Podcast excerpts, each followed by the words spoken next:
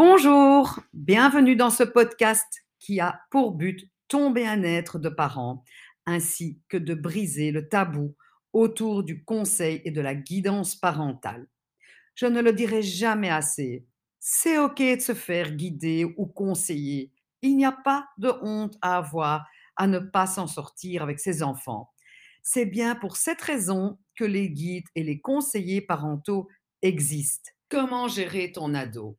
Ça y est, c'est là que ça commence. Tu vas reprendre le lead de ta tribu. Mais pour ça, c'est toi qui vas devoir mettre le cadre, le cadre qui te convient. Mais pas seulement. Tu vas devoir aussi gérer la relation.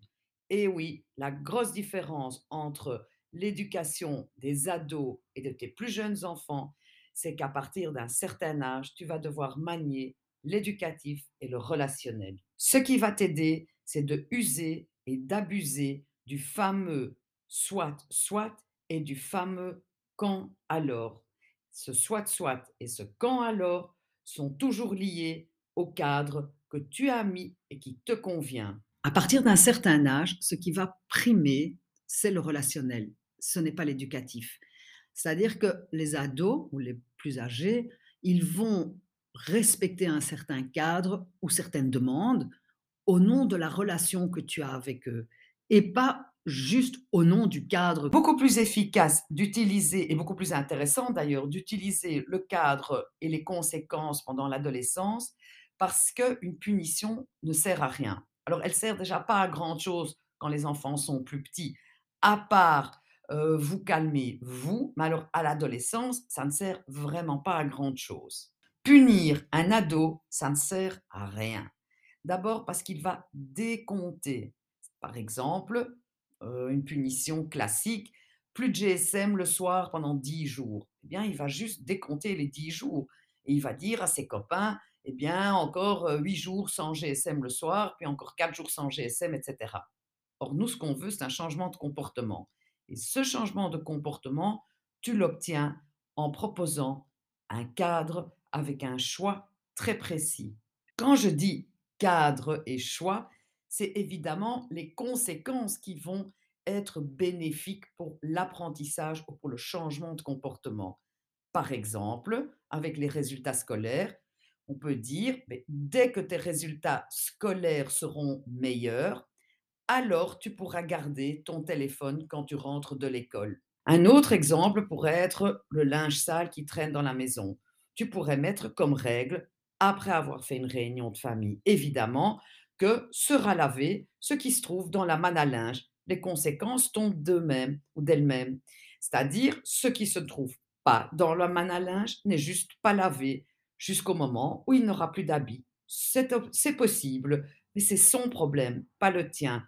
Toi, en tant que parent, tu n'as pas à courir derrière le linge sale de tes enfants. Un autre exemple, tu pourrais mettre une règle, toujours après réunion de famille, évidemment, que chacun reçoit son lot d'essuie ou de serviettes. Celui qui a des serviettes mouillées a des serviettes mouillées. Il ne prend pas ses essuies après avoir pris une douche, tant pis, le lendemain, il se retrouvera avec des essuies mouillées ou puants c'est pas ton problème. Et c'est comme ça que tu vas lui apprendre à être un tant soit peu, ou à, lui apprendre à elle, à être un tant soit peu responsable. Et les conséquences seront pour lui, pas pour toi.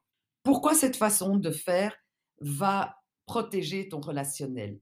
De un, parce que tu vas garder ton calme. De deux, parce que tu sais ce que tu veux obtenir comme changement. Et de trois, tu vas lui proposer un choix. En fait, c'est comme si la balle était dans son camp. C'est lui qui choisit. Maintenant, quand il fait le mauvais choix, par exemple, ses résultats scolaires ne vont pas mieux, malgré les conséquences, c'est le moment peut-être d'avoir une discussion avec lui, de dire, OK, qu'est-ce qui se passe? Il y a peut-être un problème. Or, à la punition, il y a de la revanche et la relation est entachée. Une fois que la relation est entachée, c'est très difficile d'obtenir une conversation constructive. Autre raison pour laquelle ce cadre est tellement important chez les ados, c'est que ce cadre va t'empêcher de rentrer dans des négociations à tout va. Je précise, il est libre de faire comme il veut pour atteindre le cadre ou, de, ou rester dans le cadre, mais il ne peut pas changer le cadre que toi tu as mis. Quand il s'agit d'ordre, de nourriture dans la chambre, de gestion de la salle de bain, c'est en somme de l'organisation et ça, on peut le faire avec le cadre. Par contre, lui parler de sexe, lui parler d'harcèlement, lui parler de drogue, de sortie, d'alcool, etc. Ben pour ça, il faudra avoir un bon relationnel parce que tu vas devoir devenir un agent d'influence. Et si ta relation n'est pas bonne, eh ben, tu vas pas pouvoir rentrer en communication, on va dire, plutôt positive avec lui. Et faire la morale à un ado, ça fonctionne pas. Ce podcast existe pour que tu puisses t'y retrouver toi. Donc, avant de mettre ce fameux cadre, je te rappelle que avant de proposer quoi que ce soit, sache ce que tu veux toi, sache de quoi toi tu as besoin. Je te rappelle la pyramide de Maslow. C'est grâce à la pyramide de Maslow que tu vas pouvoir découvrir ce dont tu as besoin. En général, quand on est parent d'ado, ce dont on a le plus besoin, c'est de ne pas être inquiet, c'est-à-dire on a un besoin de sécurité.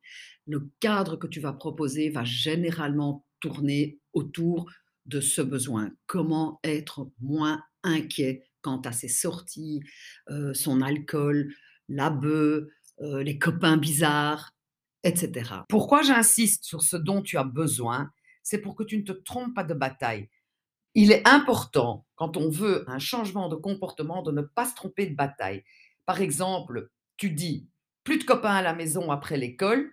Or, ce que tu veux, c'est de l'ordre quand tu rentres. Ça ne sert à rien de dire plus de copains quand tu rentres. Tout d'abord, dire pas de copains après l'école, ça ne sert à rien et ce sera pris comme une punition. Ce que toi tu veux, c'est qu'il y ait des copains qui viennent après l'école, mais que quand tu rentres, la maison soit rangée. Tu pourrais dire dorénavant, quand les copains viennent à la maison, je veux qu'à 18h, puisque c'est à 18h que tu rentres du boulot, la maison soit rangée. On fait un essai mercredi prochain ou on fait un essai demain. Demain, tu invites tes copains, soit à 18h, la maison est rangée, soit ce n'est pas le cas et je ne veux plus d'amis à la maison. On pourrait refaire un essai d'ici quelques jours et on voit ce que ça donne. Évidemment, ce n'est pas parce qu'il y a un cadre que tout se passe dans les meilleurs des mondes. Il va évidemment pas toujours respecter le cadre, il va évidemment râler quand les conséquences tomberont, et il a le droit de râler, et il a le droit de ne pas être content du moment que toi tu t'y retrouves. Et grâce à l'écoute que nous verrons la semaine prochaine, tu pourras l'écouter et accueillir ses mécontentements et éventuellement revoir le cadre. Peut-être que c'était pas un bon cadre, peut-être que tes buts sont, sont pas bons, on n'en sait rien, mais au moins tu mets quelque chose en place, tu le respectes et tu accueilles si ça se passe pas bien. Comme je l'ai déjà dit plus haut, les ados font beaucoup au nom de la relation, pas au nom du cadre. Alors, évidemment, bon cadre, bonne relation, c'est le mixte parfait. Par exemple, tu as, tu t'entends pas du tout avec ton ado parce que tu es sur sa tête à longueur de, jour, de journée en lui disant fais tes devoirs, enlève tes chaussures, ne mange pas dans ta chambre, etc. La relation ne va pas être bonne. Du coup, quand tu vas présenter un cadre, ben, euh, il va peut-être euh, pas trop le respecter et ça va être beaucoup plus dur pour toi. Donc, à partir d'un moment, il faut que tu protèges ta relation. Comment En ayant des moments qualitatifs avec lui, non éducatifs, avec lui ou avec elle.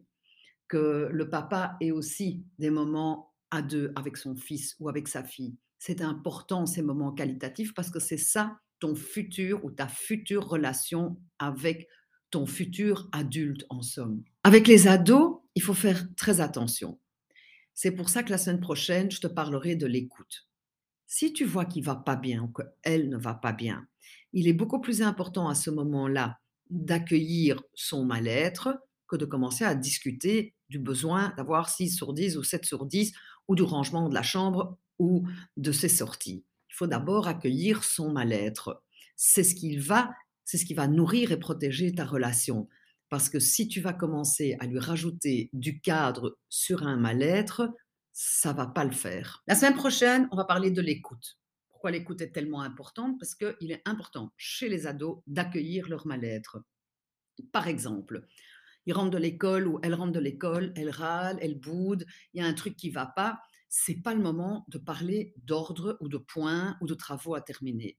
À ce moment-là, c'est beaucoup plus intéressant au nom de la relation que tu es en train de bâtir, de lui dire oh là là là là, ça ne va vraiment pas aujourd'hui, ou de ne rien dire et de laisser baisser la pression. Parce que si tu rajoutes sur son mal-être un cadre, il va t'envoyer bouler. En résumé, choisis tes batailles. Ne cours pas 36 lièvres à la fois, ça ne sert à rien. Ça va juste épuiser et saturer ton ado. Et l'autre conseil, trouve toujours le bon moment pour lui parler. Avant de lui parler, sache ce que tu veux lui transmettre. Ce que tu veux lui transmettre en général, c'est ce qui est important pour toi. Et last but not least, il faut absolument que tu tiennes ta parole. Prochaine, je te parlerai d'écoute et de la réunion de famille. Entre-temps, réfléchis à ce qui est important pour toi. À la semaine prochaine pour de nouvelles propositions inspirantes dans ce podcast qui te veut du bien.